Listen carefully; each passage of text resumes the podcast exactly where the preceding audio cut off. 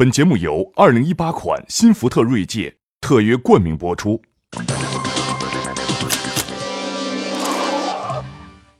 各位喜马拉雅的网友朋友，大家好，欢迎您来到这一期的秦朔朋友圈。有两个词啊，这两年你可能耳朵都已经听的这个长茧子了啊，就是互联网加跟加互联网。所谓互联网加是把互联网的这一套东西呢变成社会的基础设施，变成社会无所不在的一种思维模式。所谓加互联网呢，是把互联网当成一种工具来用在线下实体经济的这个经营中。那么一般的互联网的公司呢，都认为应该是互联网加，也就是互联网无所不在，互联网加到一切。那么认为你们如果只是加互联网啊，你们把你们自己的很当回事来加互联网呢，这种啊，你们也没有什么前途。但是我个人认为呢，从二零一八年起，可能要出现一些变化啊。那今天我们就来谈谈这个加互联网，也就是传统实体经济企业通过加互联网，其实他们如何这个焕发青春。那最近我跟大家举两个例子，都是我亲自去看过的。一个呢是在去年呢，二零一七年这个退市的百丽，百丽为什么退市呢？这个女鞋之王啊，这个在中国有两万个店，有十二万的这个店长加上这个员工，那么为什么这个退市了？在香港不行了。啊，受冲击了，冲击最大的就是这个电商，啊，中国大概每卖四双鞋呢，有一双是通过这个电商的啊。那么百丽很有意思，百丽大概一年卖的这个几千万双鞋啊，啊，通过它的这个渠道，但是它发现市场上其实又多出来了这个一两千万，一两千万在哪里呢？都在很多的电商平台里，这电商平台都不是企业这个。啊，生产和企业流通，那从哪里来呢？啊，这就是我们中国独特的商业环境的问题，就线上的规则跟线下的规则不统一。但无论如何呢，这个线下的零售呢，它受到电商很大的冲击，那么导致它的高库存，导致它的这个高定价，也导致了它这个产品的的确确的这个个性化和快速响应我们用户需求的能力不够。因此呢，那么百丽这个在这个高瓴资本啊、鼎晖等等等等的这个新的资本注入以后呢，那么采取了很多措施，啊，我跟大家讲的目的是什么？是互联网没那么玄啊，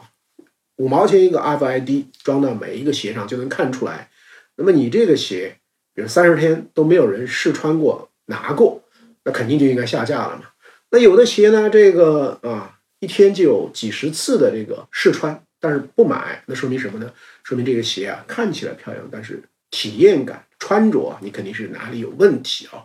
所以这么大的两万个店面，每天的这个几百万的人流啊，然后接下来下一层的这个可能是有多少的这个转化率，有多少，就相当于一个漏斗。那如果通过这种数据驱动和挖掘的方法呢，就能够啊使得产品更适应市场的需求。同时，每天跟几百万人次的流量相接触的这十二万的店长跟店员呢，这相当于什么？这不就相当于用户界面吗？所以呢，这个新的资本进去以后呢，就通过很多的工具啊，把有一些啊这个杂里杂七的这种脏活累活啊，就交给机器、交给工具去做，而让这些店员呢，每天有比较好的微笑，有比较轻松的方法，成为啊顾客啊。访客的这个时尚顾问，所以呢，这个连续下降了几年以后呢，在二零一七年啊，重新的一个一波很好的增长曲线，粮食增长，利润更是大幅度上升啊。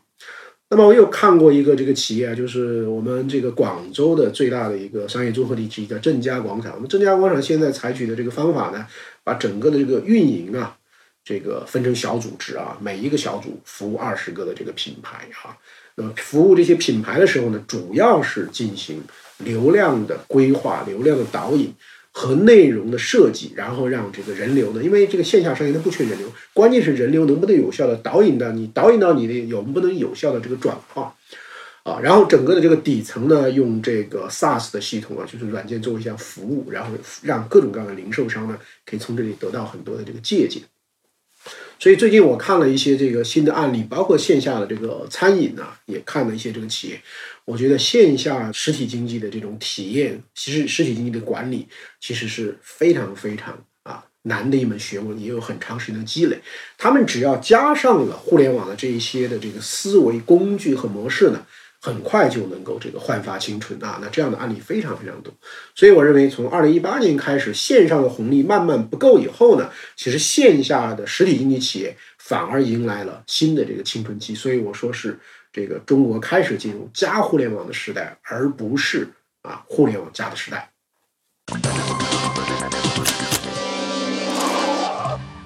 啊昨天我们谈到了互联网加跟互联网减重点讲了加互联网那今天呢，我就讲一讲互联网公司的这一面。过去呢，他们是这个无所不用其极的，认为自己能解决天下一切问题啊，叫做这个互联网加。那我今天提出一个观点，我认为从二零一八年开始呢，会进入一个互联网减的时代啊。什么叫互联网减呢？核心的意思就是对于互联网崇拜啊，要降温，要去魅啊。然后呢，互联网不代表一切，互联网也不能解决一些问题。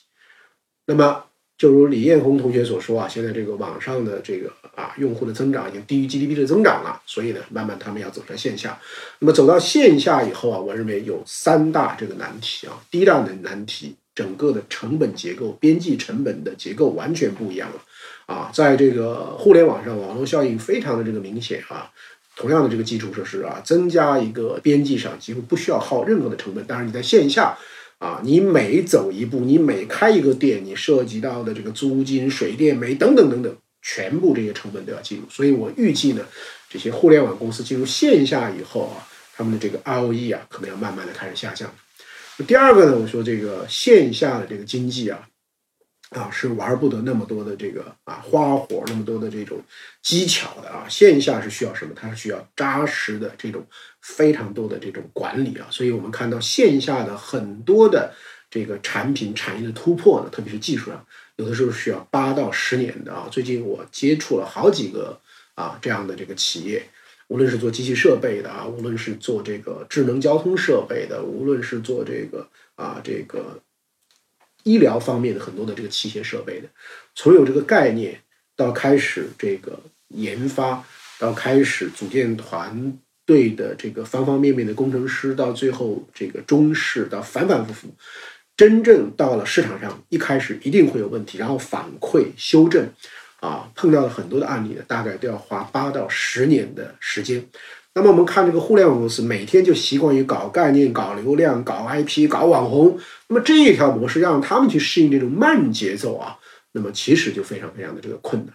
那么第三个呢，还有一个整个的资本的支持也不一样啊。以前在互联网上给人的感觉，你只要这个积聚到足够的用户哇上去，然后非常漂亮的这个风险资本都愿意大规模的下注。但是到了线下以后，你整个的回报、整个的这个周期啊，其实都拉满拉长了。所以这个时候，资本还会不会像以前那样那么多的给你这个支持，这就成了问题。最近非常典型的一个案例，就是我们的共享单车的童话已经变成了。人人觉得是一个笑话啊！这共享单车公司当年跟我们说啊，商业模式多么的这个好，马上就能够这个啊建立一个非常良性的循环，甚至在一些地方都已经开始挣钱了啊，就是一个这个租赁都挣钱了啊。但是最近我们发现，连把我们的押金啊，两间公司摩拜和 ofo 都各自占用了几十亿啊。然后如果是再融不了资啊，这共享单车已经岌岌可危啊。有人说中国最穷的上市公司账上只剩下一百七十多块钱了，我看这些。共享单车公司，如果说不能够及时的啊再去融到一把资，我估计很快也跟最穷的上市公司其实差不很多了。我相信他们内部的很多的报销，甚至这个奖金，甚至工资，甚至加班，可能都已经出现了这个问题。所以线下的问题不是靠啊单单一个互联网公司的这种概念啊就能够这个持续的形成一个模式的。因此呢，我希望呢我们的啊互联网。家习惯了这样的这些公司啊，现在要定下心，当你们走到线下的时候，要认真的向线下的实体公司学习，要认真的琢磨线下整个的非常复杂的商业环境啊，利益相关者的这个关系及管理的这种重要性。我觉得只有这样的话呢，你们在线下才可能不是遇到泥潭，而是新的一个光明的大道。